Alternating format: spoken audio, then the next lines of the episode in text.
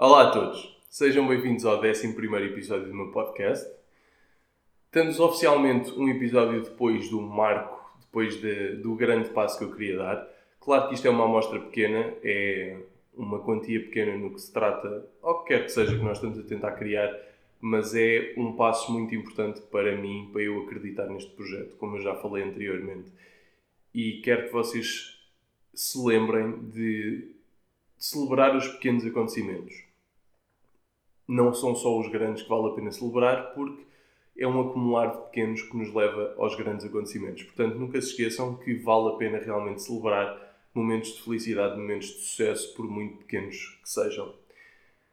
Dito isto, vamos começar o episódio e hoje vamos começar aqui por falar de uma coisa que não sei se vocês se questionam como eu me questionei e isto levou a que eu fizesse toda uma pesquisa ao longo do tempo mas queria falar-vos sobre falência e o que é que é. não vou. Pronto, falência vocês devem saber o que é que é. É declarar que uma empresa não pode continuar, ou pronto, também dá para aplicar um, um caso pessoal, mas é declarar que não existem fundos para manter a atividade. E normalmente isto acontece por dívidas tende a ser por causa do endividamento ou simplesmente por o negócio deixar de ser rentável face às despesas que o negócio tem. E então eu queria falar aqui hoje sobre porque é que a falência acontece com tanta frequência. Nós vemos de certeza isto com muita frequência nas notícias, seja aplicado a casos de grandes corporações, seja aplicado a, a celebridades, é? por exemplo, o 50 Cent foi um caso recente. E o porquê disto não, eh, porquê disto acontecer e o porquê disto não ser negativo.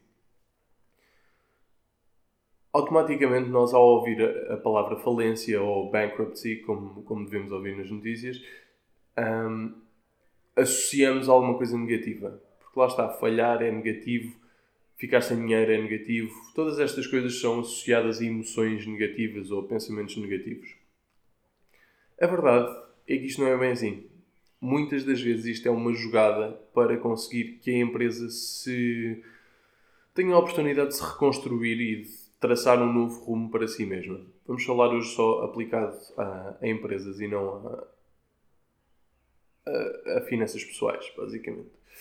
Então, vou-vos dar aqui o exemplo da General Motors, a GM, que vocês devem conhecer. Ela é a maior empresa de, de, produção automóvel nos Estados Unidos e é uma das maiores a nível mundial. Tem marcas sob a sua alçada, como por exemplo a Cadillac, a GMC, a, a Hummer, apesar de já não estar em produção, mas agora se calhar voltar a estar em produção. Teve a Saab, que não é uma marca americana, mas não interessa. Pronto, uma série de marcas automóveis. Isto é o maior ramo de negócios deles. De, de criar automóveis e venda de peças automóveis, pronto, tudo ligado a este mundo.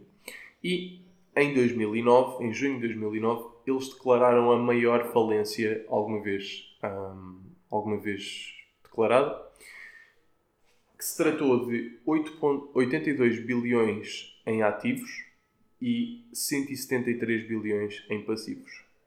Ou seja, os passivos eram mais de duas vezes os ativos e ao ritmo que eles estavam a ir não tinham maneira nenhuma do negócio ser rentável. Porque a economia tinha acabado de, de sofrer a maior recessão desde a Grande Depressão, foi a crise económica de 2007-2008. E então, naturalmente, as compras de automóveis estavam no ponto, num ponto baixíssimo. E não tenho a certeza deste facto, mas muito provavelmente até esse ponto as vendas de automóveis tinham seguido uma tendência ascendente porque não só o poder de compra dos consumidores desde 1930 um, tendencialmente foi subindo porque é o que foi o que aconteceu uh, o aumento da classe média e tudo mais como o custo dos automóveis também foi sempre descendo por causa de, das melhorias na produção e de, do outsourcing para mão de obra mais barata e tudo mais. Portanto, a tendência há de ter sido muito ascendente ao longo dos anos até este ponto e depois com a, grande queda as vendas de automóveis tiveram uma descida abrupta para, que, para a qual ninguém estava preparado. E então, sendo esta a grande fonte de rendimento da General Motors, eles estavam numa situação muito complicada e a um ritmo de, de, de degradação financeira muito, muito rápido.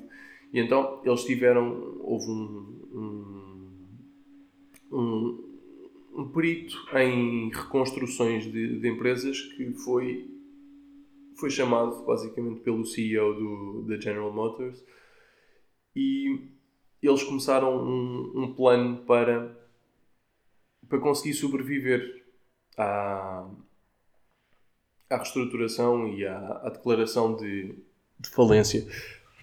E isto era uma preocupação e o plano inicialmente nem sequer era o plano do, da empresa toda. Portanto, o, o CEO estava, estava hum, muito receptivo a este plano,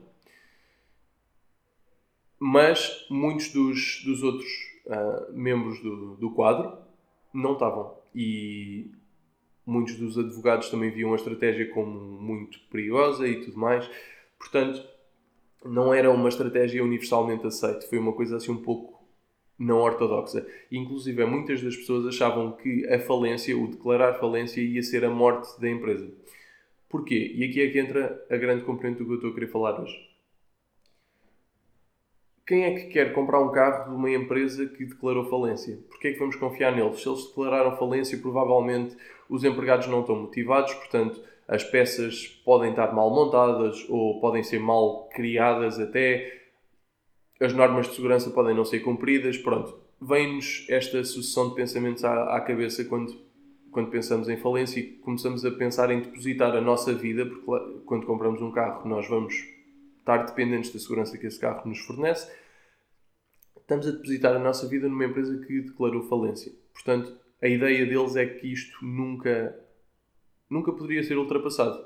Portanto, estavam a tentar a todos os custos evitar esta declaração de falência mas inevitavelmente lá aconteceu. E então este plano que o, o planeador, o planeador externo, não sei como é que se dirá o nome dele, da, da profissão dele, o, o estratega, foi então uma, uma reestruturação da, da empresa e das subsidiárias de maneira a separar as partes do negócio que eram rentáveis e as partes do negócio que não eram rentáveis e então mostrar esta reestruturação aos tribunais para pedir investimento externo, para pedir uma atenuação das, das dívidas e, e para conseguirem livrar-se das partes da empresa que não eram rentáveis.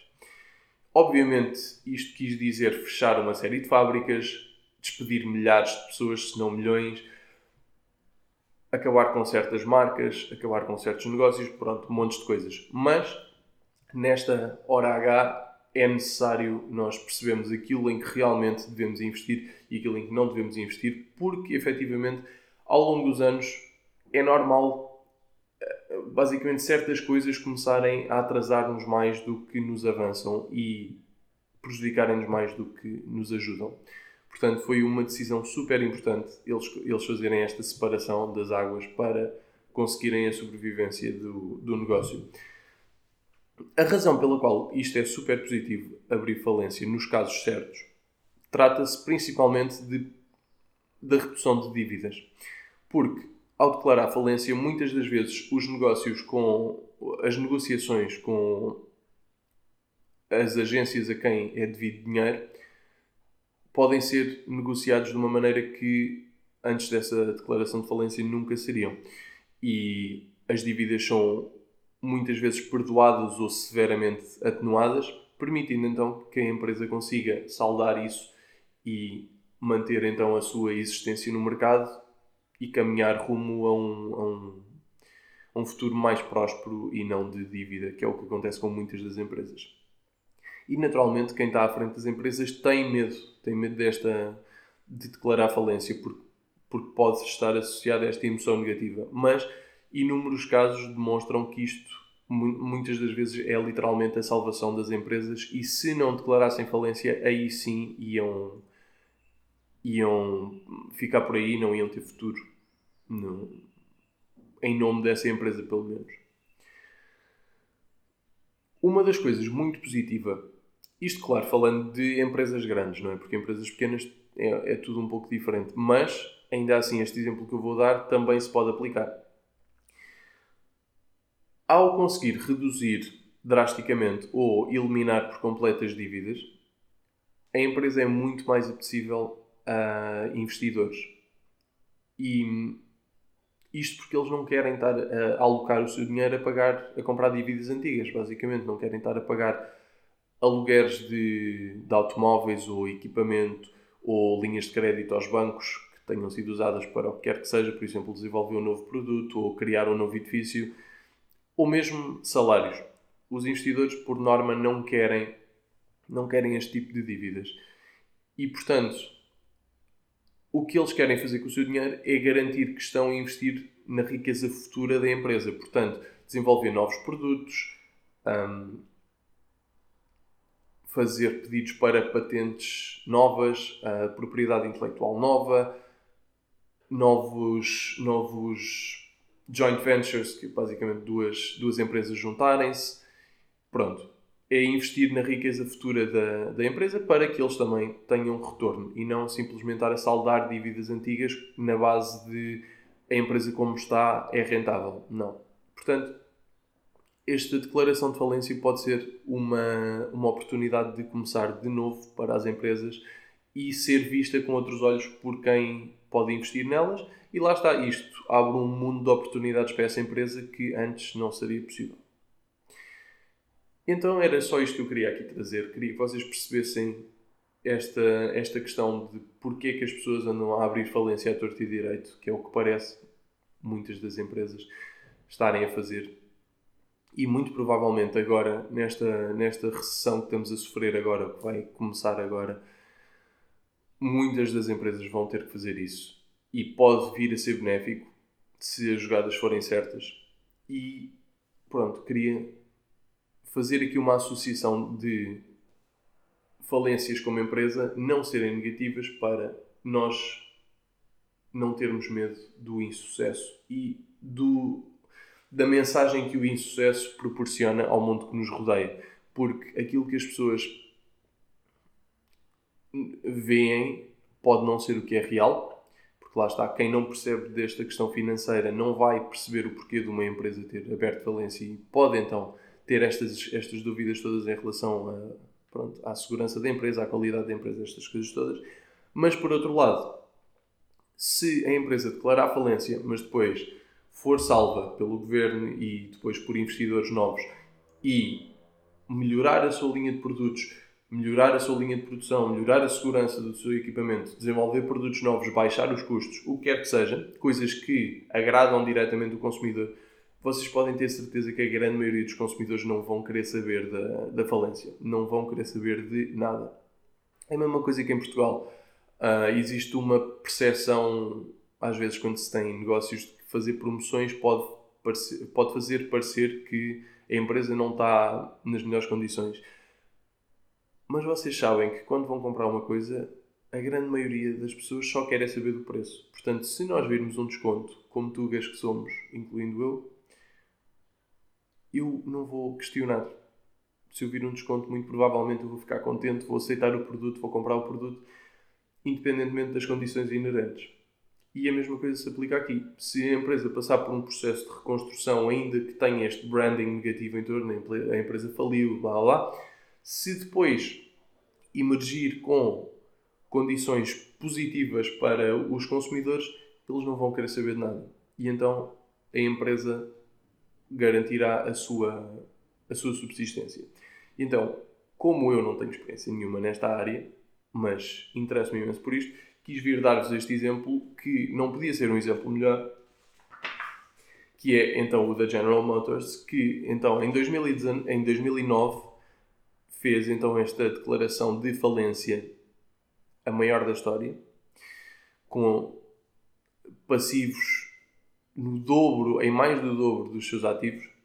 E hoje em dia, pronto, hoje em dia, em 2019, a General Motors era o número 13 na lista das Fortune 500, que são, é basicamente a lista das empresas que mais dinheiro geram nos Estados Unidos.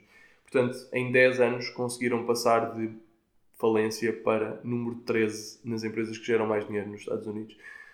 Isto, obviamente, nem todas as empresas que passam por uma reestruturação e abrem falência vão chegar a este ponto, mas há esperança.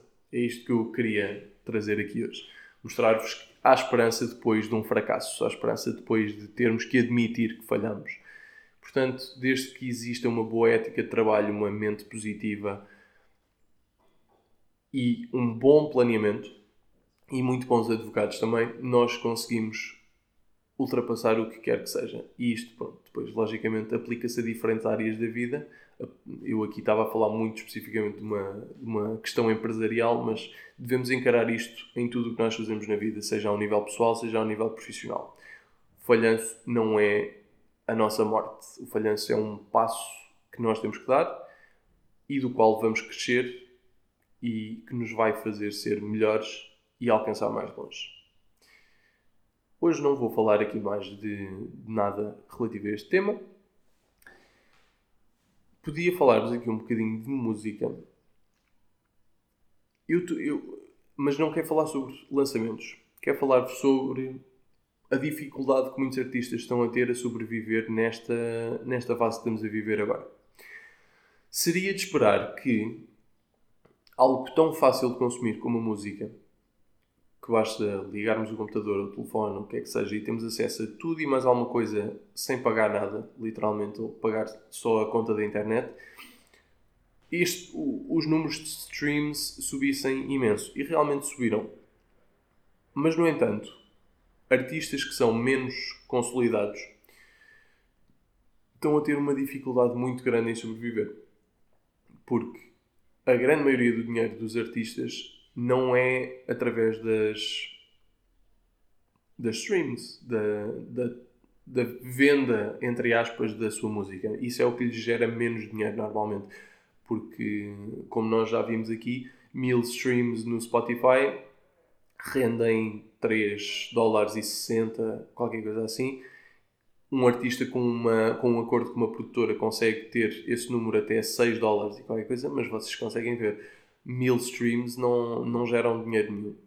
E claro que os artistas, muitos deles têm mais que mil streams, outros se calhar menos, e depende de se estamos a falar no global de, do seu catálogo ou só de uma música, mas pronto, não interessa. Isto não gera dinheiro, isto não paga as contas no fim do mês para a grande maioria dos artistas. Claro que mega estrelas como a Ariana Grande, o Drake, pronto, o Kanye West, essas pessoas conseguem ganhar muito dinheiro com streams e com vendas de álbuns e tudo mais, mas a grande maioria dos artistas não está nesta posição. Portanto, onde é que os artistas vão buscar a maioria do seu dinheiro? Em primeiro lugar, concertos. Agora que estamos todos fechados em casa, não podemos ir para espaços públicos. Quando pudermos ir, vão ser espaços que não permitem uma grande aglomeração de gente. E isto vai ser uma coisa muito progressiva onde é que estes artistas vão buscar este dinheiro, este, este gap gigante que existe nos seus rendimentos, que antes era quase garantido. Não é fácil. Não é fácil. E portanto é super interessante ver eh, o género de coisa que as pessoas estão a fazer. Que foi um bocado o que eu falei no primeiro episódio deste podcast, das pessoas começarem a capitalizar por divulgarem a sua presença em, em várias plataformas e podiam fazer, por exemplo, concertos na Twitch e tudo mais que eu já tinha mencionado. O Travis Scott fez uma coisa genial que foi fazer um concerto no Fortnite. Eu acredito que provavelmente não tenham sido os jogadores a pagarem, mas a empresa de certeza que lhe pagou muito dinheiro para aquele concerto. A quantidade de utilizadores a aceder ao concerto deve ter sido uma coisa absolutamente extraordinária. E Portanto, não está a ser nada fácil para os artistas sobreviverem. É aquilo que eu, estava, que eu queria aqui chegar. Porque, por muito que parecesse óbvio nós irmos ouvir música, estarmos em casa a trabalhar ou, ou a não trabalhar, simplesmente a, a viver a quarentena, não é a altura mais óbvia para nós pormos música a tocar. Alguns de nós, se calhar, temos o hábito de pôr música, sei lá, quando vamos tomar banho ou quando não sei, quando estamos a cozinhar, isso é o meu caso, eu, nesses dois casos eu normalmente ponho música, mas muitas das pessoas ouviam música quando estavam a conduzir, quando estavam a ir para o trabalho, quando iam dar uma corrida, quando iam para o ginásio, e montes destas coisas já não estão a acontecer. Portanto, para muita gente, o consumo de música desceu drasticamente. E para mim, inclusive, eu ouvia muita música numa base diária e agora tenho basicamente dado prioridade aos podcasts, aos podcasts que eu ouço porque tem feito mais sentido neste, neste ambiente em que eu estou. E pronto, não está a ser nada fácil. Mas é curioso pensar nisto. Uma altura que, em princípio, nos ia dar muito mais oportunidade para ouvir música, inclusive sai tanta música que nós não conseguimos dar vazão. Eu, por exemplo, se calhar consigo ouvir um álbum durante uma, duas semanas, mas depois já saíram mais três álbuns que me interessam e para eu ir ouvir esses álbuns tenho que esquecer o álbum anterior. É uma quantidade gigante de música, então não é, não é nada fácil. E agora, em teoria, teríamos imenso tempo, mas lá está. Estamos em casa, provavelmente vamos ver um filme, vamos ver uma série, e se estamos a ver um filme ou uma série não vamos estar com a música ligada.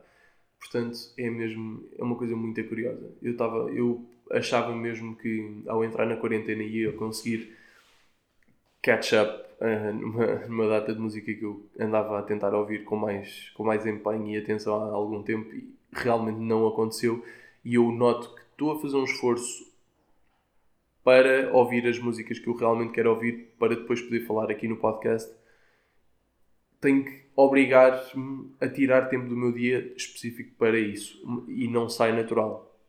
Eu, uma pessoa que adoro música e estou sempre a ouvir música, portanto, isto é mesmo é muito, muito interessante e alarmante ao mesmo tempo, porque isto só me faz pensar que, tal como muitos dos negócios pequenos, os artistas também não vão sobreviver esta, esta crise. E pode ser muito difícil vermos a sua sobrevivência.